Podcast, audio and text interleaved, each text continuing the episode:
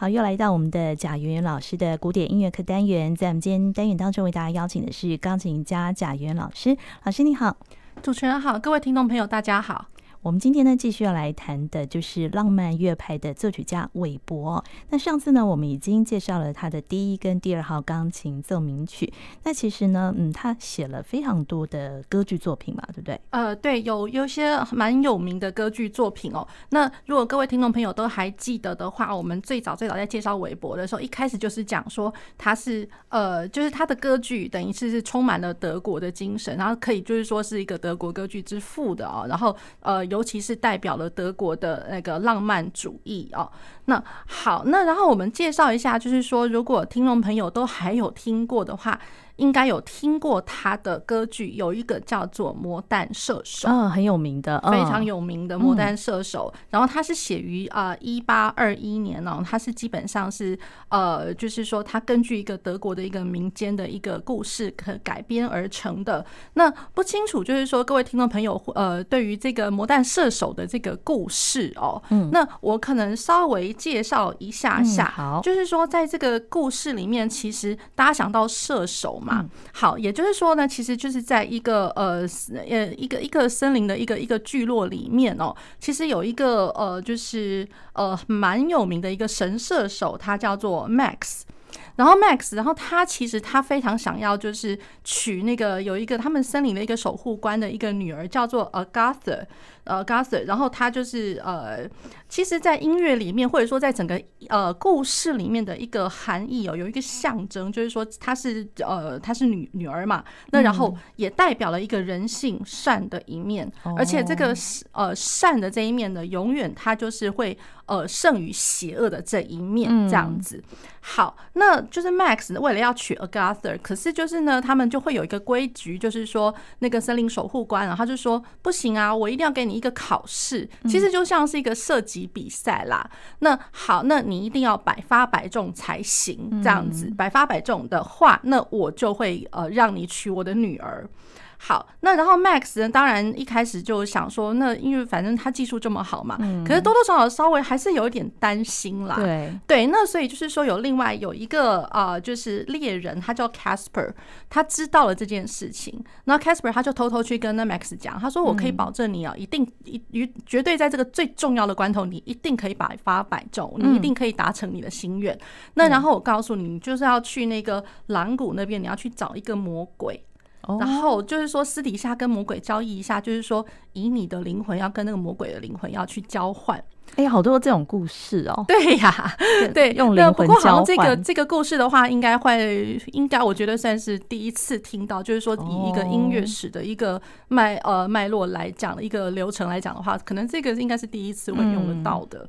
好，就是一个跟魔鬼交易的一个一个故事啦。好，那可是呢，Max 当然就是就是傻傻的就要前进到狼谷，要去找那个魔鬼。嗯，那可是呢，这个猎人 Casper 他其实在私底下也偷偷去跟魔鬼讲，因为 Casper 早先他已经把那个呃，就是他的灵魂 Casper 自己的灵魂跟魔鬼来交换了。那所以就是说，Casper 这次他就偷偷跟魔鬼讲说，呃，Max 他会去找你。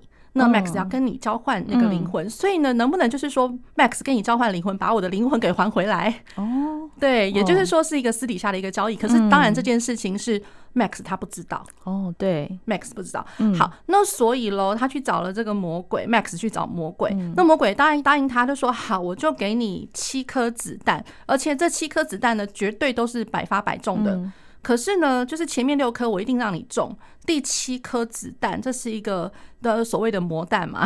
对，大家听一听到之后，最后就知道哦，第七颗是魔弹，第七颗你就可以达到你想要的一个东西。嗯，那可是那你想要的东西，这个想要的东西也是我想要的东西哦。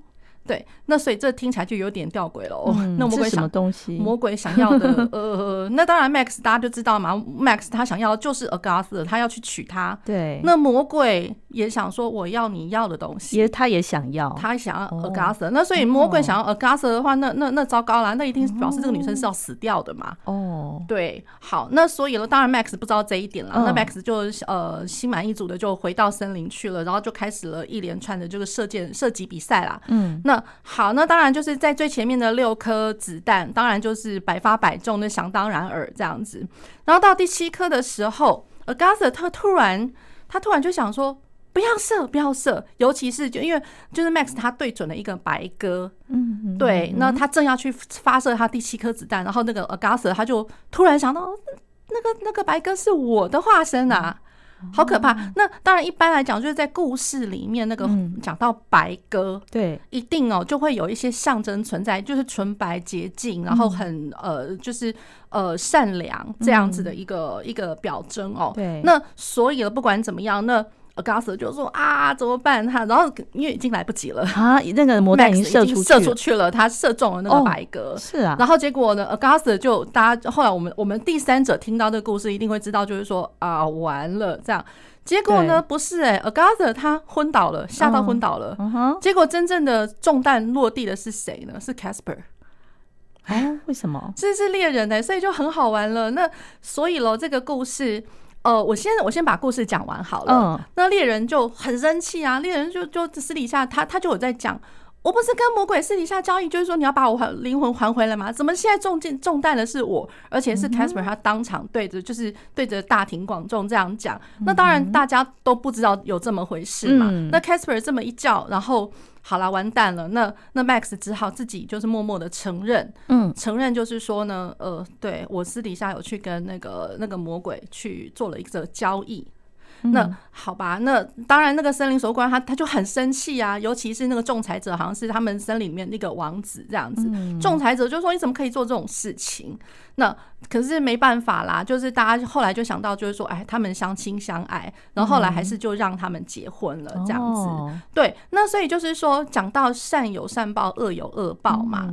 那那大家就想到，就是说，第一个，我觉得在这个故事里面的一个象征，它这个意涵是非常的强烈的，就是善恶终有报。哦，对。那然后再过来的另外一个呃象征，就是说这个女生，那女生举不当然不呃不纯然就是说只是一个女生的一个。角色而已，它其实是代表了很多很多事情。它可能是一个纯洁，一个是正直或者是什么的这样子的一个代表。好，那然后 Max 的话，可能就会是一个呃，怎么讲呢？就是呃，他虽然是一个很正直、很厉害的人，可是多多少少就是在紧要关头的时候，他仍然。觉得有那么一点不相信自己那种感觉。好，那然后魔鬼的话，当然这个这个象征大家就不太需要说了，因为大家都知道魔鬼就就是一个比较邪恶的一个表征。那 Casper 的话，那其实就是大家就会知道他就是一个恶有恶报，因为没就是完全就是一个没想到，结果是 Casper 中弹了。好，那所以这是故事本身的一个象征。那可是我会觉得，就是说 Weber 他在写的时候。我觉得他的音乐里面已经有有那么一些，也是音乐上的象征。好，除了就是说韦伯他在这个故事上面，故事里面他已经所有呃，我们都可以察觉得到一种象征哦。那再过来，韦伯他在音乐里面也带了非常多的象征，然后这个象征才是我想要去强调的。哦，音乐也可以用那个象征的手法来比喻啊。对，那所以就是说。呃，在浪漫主义、浪漫时期哦，那当然那个韦伯算是浪漫主义、浪漫时期这个算是比较早先一点的一个一个角色，一个作曲家这样子。那所以他用的一个象征意涵，当然不弱我们后面所知道，比如说像呃之后呃白辽士他在他的歌剧里面，当然有非常多的一个象征的一个主题哦的一个写法。那更不用说再往后往后，比如说像华格纳，然后华格纳之后，比如说华格纳他有主导动机什么之类的，这都是象征。然后华格纳再过来，他影响了他其后的，就是呃，Debussy，他其实就是有非常多的一个象征的一个写法，然后它是传承于也也不是传承，就是说他其实受到那个华格纳的影响非常的多。对，那好，那浪漫主义当呃它的一个发展，不管是文学或艺术上的发展了，慢慢慢慢，然后其实它其后呃它接着就是我们大家所知道的一个象征主义。哦，对，那浪漫主义等于就是说呢，是我把我所见所想所看的，就是呃全部形于色。就是我外表应该都可以强烈的表达出来，那所以就是说音乐上面很强烈的一个大小声啊，或者说我的那个架构上面的比较呃，比起古典主义来讲，它稍微松散了一点点，嗯，这样子。好，那就是说再怎么样，它是慢慢慢慢的就是说很自然、很自由自在的，可以表达出我们人心所想所向的。那象征的话，当然就是这个。呃，你看得到摸得到吗？好像不尽然。就是说，你知道有这么回事，可是我用另外一个手法去去讲它。哦，对，那所以去讲它的话，可能在音乐上面，我我可能一个手指符，然后也代表了什么东西这样子。哦，可能休止符呢，可能是一个哦，就是 serenity，可能就是呃一片晴空万里或者什么哦，可以休息一下，可以喘口气那种感觉。也有可能就是说我的那个休止符，呃，就是看我前面跟后面接的是什么东西。也有可能这休止符是一个 这样子，就是吓到了那种感觉。这都是一种象征流，就是即便是连这种静止的东西，那更不用讲说我们音符有长度，然后有音色，有高低。对，那所以了，就是说，有可能我的乐器的音色，我代表了是什么样子的个性，嗯，或是我乐器的音色就代表的是小鸟，就是这是一个具具体的，就是说有一个东西在里面代表的东西。那也有可能就是说我这个音色，我代表的是就一个性格，或者说一个故事，它正好演变到什么程度了这样子。好，那或者说我这段旋律是代表某一个人，哦，对，那所以就是说。呃，韦伯他的写法上面的话，他这个象征比较不那么呃呃专门，就是说某种旋律是代表了谁或是什么的。可是你可以从他的呃，就是他的序曲里面，就是说他某一段他就会写，你一你一听就知道啊，这个可能进展到什么故事了这样子。对，那或者说哎，这个呃法国号或者说元号啦，这样来讲，其实是元号，元号出来之后，哦，你知道这是谁了这样子。元号也是法国号吗？呃，其实就是呃，应该算是法，应该对啦，法国号的前身吧，自然号。哦，对，那其实我们常常在浪漫乐派里面听到法国号的，或者是圆号、自然号的一个声音，其实第一个想到就是森林。因为森林里面都会有号角声。哦，那个声音哦，那个号角声，那那个号角声有可能是胜利的意思，也有可能就是说我要号召了，就是呃，就是我吹起这个号角，那然后大家一起来吧，一起一起来打猎吧，那种感觉，就是不管是怎么样，那个号角声是一个一个一个意涵，意涵，对，是一个意涵。比如说像我们常常会听到，比如说像呃呃，比如说像 Brahms 好了，我们以后会讲到 Brahms。那 Brahms 的话，它有一个 horn 很有名的 horn trio。法国号三重钢琴三重奏，嗯，那他为什么会特别用一个这么奇怪的编制？就是说法国号加上一个钢琴，哎，那其实就是说法国号在他小时候里面，他其实常常在林中散步，那他就会那个法国号那个声音就会让他去想到，就是说他小时候的一切美好的记忆，这样子。是。对，是唤起了他的一些记忆。所以我觉得就是说，不管什么样子的声音啦，乐器的声音，可能对于不同的作曲家都会能够造成他呃，就是心里面的一种涟漪，这样子。嗯，对，好，那我这样大概来说，我就是说，呃，我们会听得到圆号，圆号其实代表了，就是 Weber 是用圆号的声音是代表了那个 Max 这个猎人，对，射手。好，那然后 Agatha 的话，其实它就呃，其实是比较是一段旋律。然后呃，Agatha 每次出来的时候，它当然有它一个具体的一个旋律在。可是，在在那个 Overture，在它的那个序曲里面，呃，我们可能会比较常听到是这一段滴答滴答滴滴答滴答滴答答滴答答滴这这一个，那个表示就是说，就是呃嗯，Agatha 其实心里面也也非常非常喜欢他热烈的想呃喜欢着那个 Max 这个猎人，对，所以他这段旋律比较是。在序曲里面会听到是这个意涵在。那 Agatha 本身就是我们刚刚一直有在讲，就是说他是呃，就是单纯善良的一面。对，好，那然后呢，呃，再来就是会听得到那 clarinet 的声音，clarinet 就是竖笛，竖笛，竖笛。那其实一方面呃，有代表的那个 Casper，就是那个那个猎人。另外一个那个就是跟原本跟魔鬼交涉的那个 Hasper 恶的猎人，恶的猎人。对，那可是呢，呃，在那个第一的猎人，像我刚刚讲的那个旋律，其实一开始也是那个 Clarinet 他吹出来的，所以多多少少你就会觉得说，哎，一方面它代表了两种意涵，然后就觉得有点吊诡了这样子。好，那然后呃，再过来呃，就是说可能会听得到另外就是呃。就是那个狼谷的那一个那那一段那个音乐这样子，就是说，呃，这个就比较难讲，可是你会比较听得到，就是说，哎，这一段狼谷，然后你会觉得说音乐里面带多多少有点，就是你会紧张，会诡，会觉得有点诡异了。狼谷的音乐是怎么样？音乐？嗯，这个我比较难说，就是说在音乐里面，可能大家自己去发掘一下这样子，因为它是比较一长串的一个叙述性的。哦，对，那可能就是说在它的乐器器乐的那个音色呃的一个编制上面呢，然后一听就会知道，就是说，嗯，这是在描述那个地方。对，有一点就是说它的呃气氛是很诡异的，是描述那个森林吗？还是？对，就是说当那 Max 他在半夜要偷偷要去找那个呃魔鬼的时候。哦，对，好，那然后我们刚刚讲到元昊，其实一方面我们也会想到它有另外一个意涵，圆号的声音也一方面代表就是森林自然景色。对啊，对对，那所以就是说，其实它的这个象征意涵的话，就是可能每一个东西可能就象征的代表了不同的东西。嗯，那呃之后的象征主义的话，就会比较明确的，就是说，哎，这个东西就是代表了这个，这个东西就是代表了那个。嗯，对，所以也是从韦伯他开始用这种象征的手法来谱写嘛。呃，其实，嗯，我觉得它算是比较具体的、具象的去真的去运用到了象征。可是，当然我们在讲魔弹射手的时候，其实不会讲说韦伯他就是一个象征主义的一个代表。哦，对，因为比较讲的就是说，如果是歌剧里面真正呃很具体、很形象的去象征的话，可能就是在讲最后呃后他后面那个白辽士、白辽士，然后甚至就之后的华格纳这样子。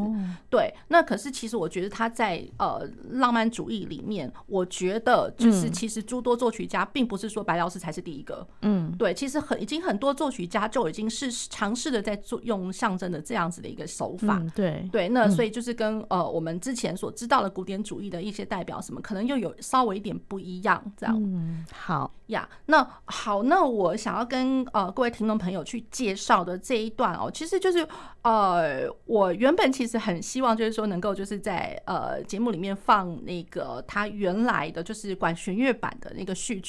不过后来想一想，不过呃，我觉得可能听众朋友可以自己呃上网去听听看，或者说呃就是 CD、DVD 都可以找得到。那我想要放一个比较特别的一个版本，它是一个呃钢琴改编的版版本这样子。嗯，钢琴版改编的版本，然后呃也是改编了那个啊、呃、那呃魔弹射手的管弦乐版，然后它是 Earl Wild 他演奏的。嗯，对。那呃各位听众朋友先听听看。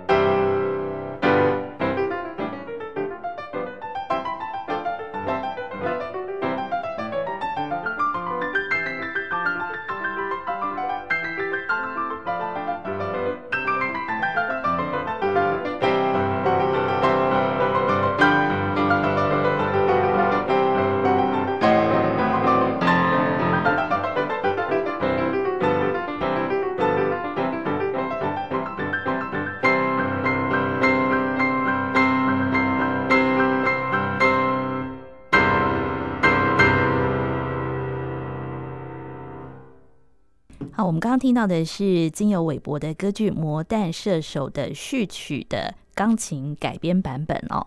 嗯，这一段好。那针对这个改编版哦，大家一定会觉得很好奇，哎，那个钢琴改编版，那到底呃，到底是谁改编的呢？哦、那然后到底是钢琴版的先呢，还是说是歌剧？那当然了，就是歌剧先啦。对，那当然是歌剧先了。哦、所以歌剧呃，毋庸置疑，韦伯那。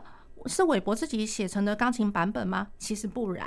Oh. 那我们刚刚听到这个版本是李斯特改编的。Oh, 那李斯特的话，当然呃，就是大家想也知道，他是一个浪漫乐派里面就是举就是举足轻重他的呃技巧啊，钢琴演奏技巧，还有说他的名声啊，还有他的演奏，那个真的就是都不用讲，就是当呃当时是数一数二的，而且呃他的红的那个程度，我真的我们无法想象啊。对。好，那我记得就是曾经 有一个老师在讲，就是我们以前呃，就是有一个老师，他当把他当做一个很很好笑的比喻哦、喔，那你就会知道说李斯特是有多红。他说就有点像是我们现在呃，你看到一大堆的粉丝去哈周杰伦是一样的，就是就是一个才子啊，长得又帅，然后又会弹琴，对对对对，有颜值，那然后又又很有才气的一个人，又能写又能弹，就是这样。然后现在很喜欢改编，对不对？对对对对对。好，那所以一讲到改编。嗯，然后大家就会觉得说，哎，那我们就是浪漫乐派里面，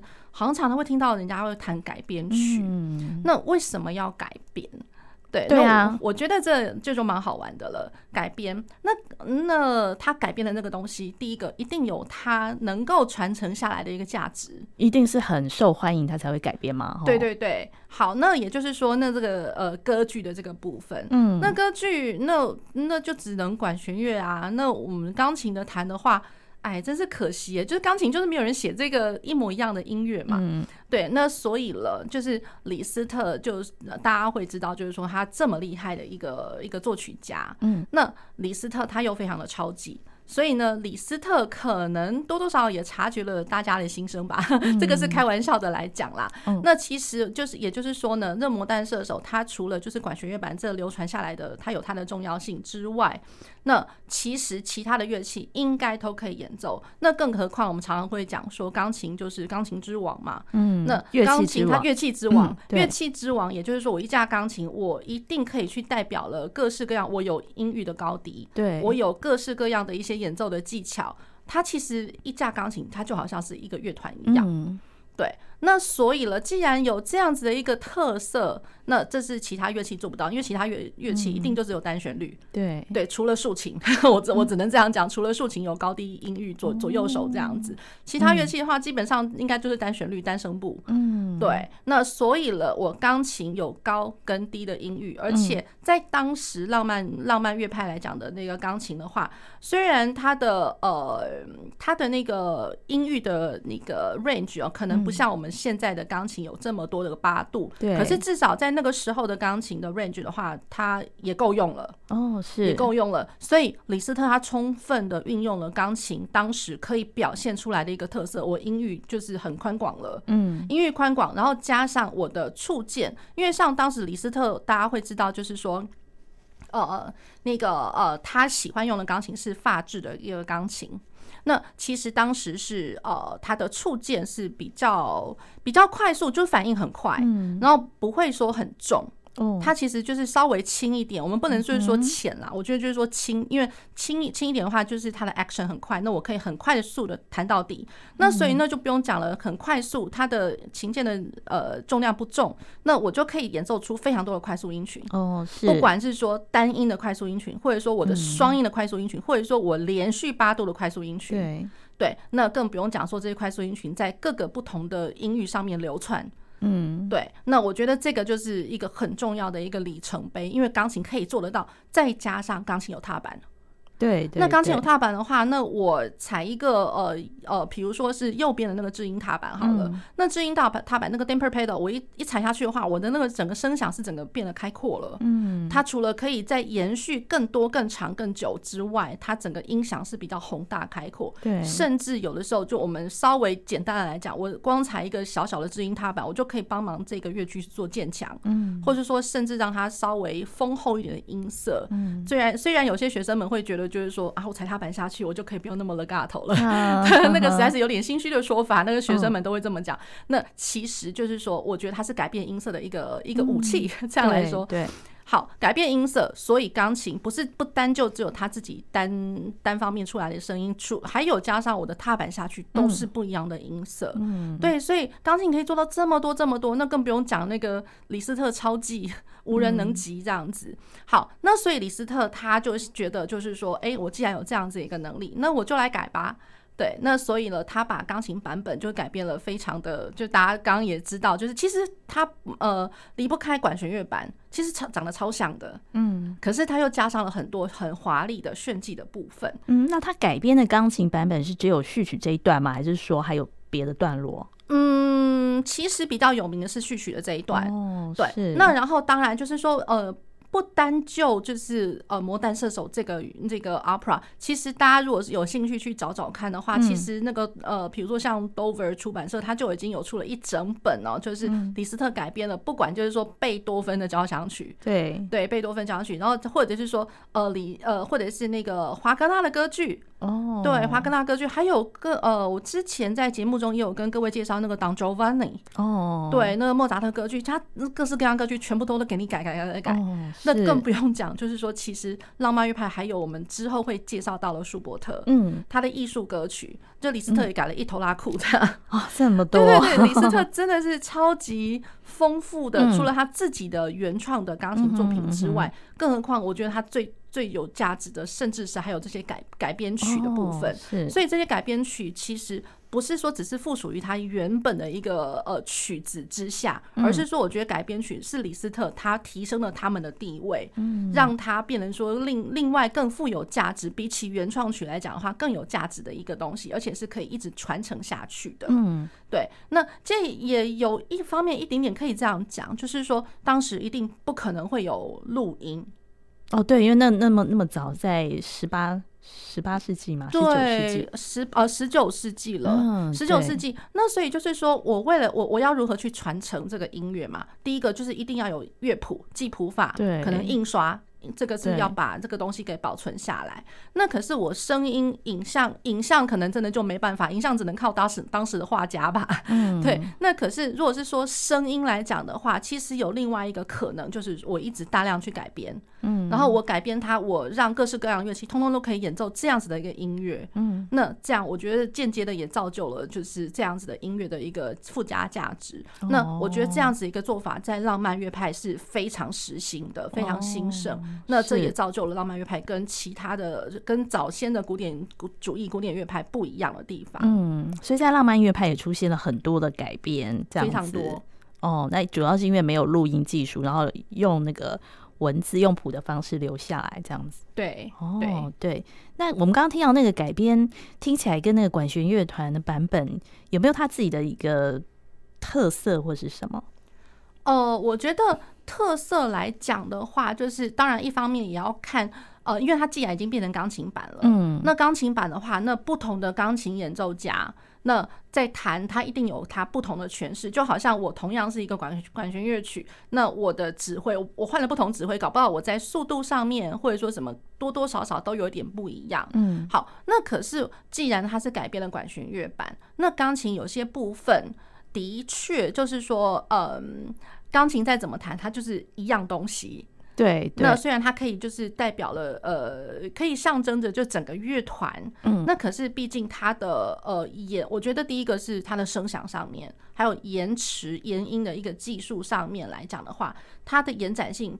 不弱管弦乐，尤其是弦乐的一个表现能力，嗯、或者说我呃像呃管乐有一些爆发力的时候，对，那钢琴毕竟多多少少会有一点局限，嗯、那所以就是说，我觉得是在呃在演奏法上面的时候，多多少我为了要去造就跟管弦乐一样的一个效果，嗯，我可能呃可能会 take time，嗯，那 take time 我为了要去达到这么巨大的一个东西，然后我稍微呃多留一点空间去准备它，然后再下键。弹下去，那不会说像我们管弦乐盘可能听得到，就是我我就直接碰就这样出来了。嗯、对，那可是钢琴的话，再怎么样碰也碰碰不出那么多。那所以我觉得我刚刚讲的其实是稍微一点点像是错觉的那种那种处理方法。嗯，对，我稍微就是间隔一点点，给他一点点时间，然后因为这个时间我可以准备更多，然后去真的准备好弹下去那种感觉。对，去制造那样感觉。所以我觉得是在时间演奏的呃，在诠释上面，那个时间可能是一个因素。对。那好，那然后再过来华彩的部分，也可能就是另外一种，就是说，呃，我们单就钢琴听起来它是超级对，可是我呃要象征的，就是说我为了要达到跟管弦乐一样的那种很澎湃的那种效果，很对，那气宇轩昂或者什么那种感觉的时候，其实我觉得那个华彩部分也是一个。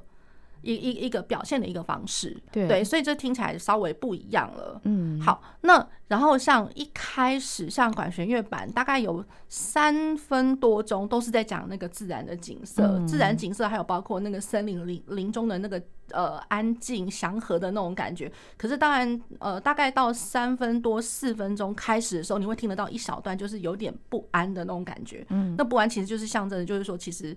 嗯，他好像有有什么大事即将要发生。嗯，还有另外一个感觉就是说，他呃，Max 要前进狼谷要去找那个呃魔鬼的时候，也是有那么一点点感觉。嗯，那钢琴的话呢，它是呃，它可以达到很静谧的那种感觉。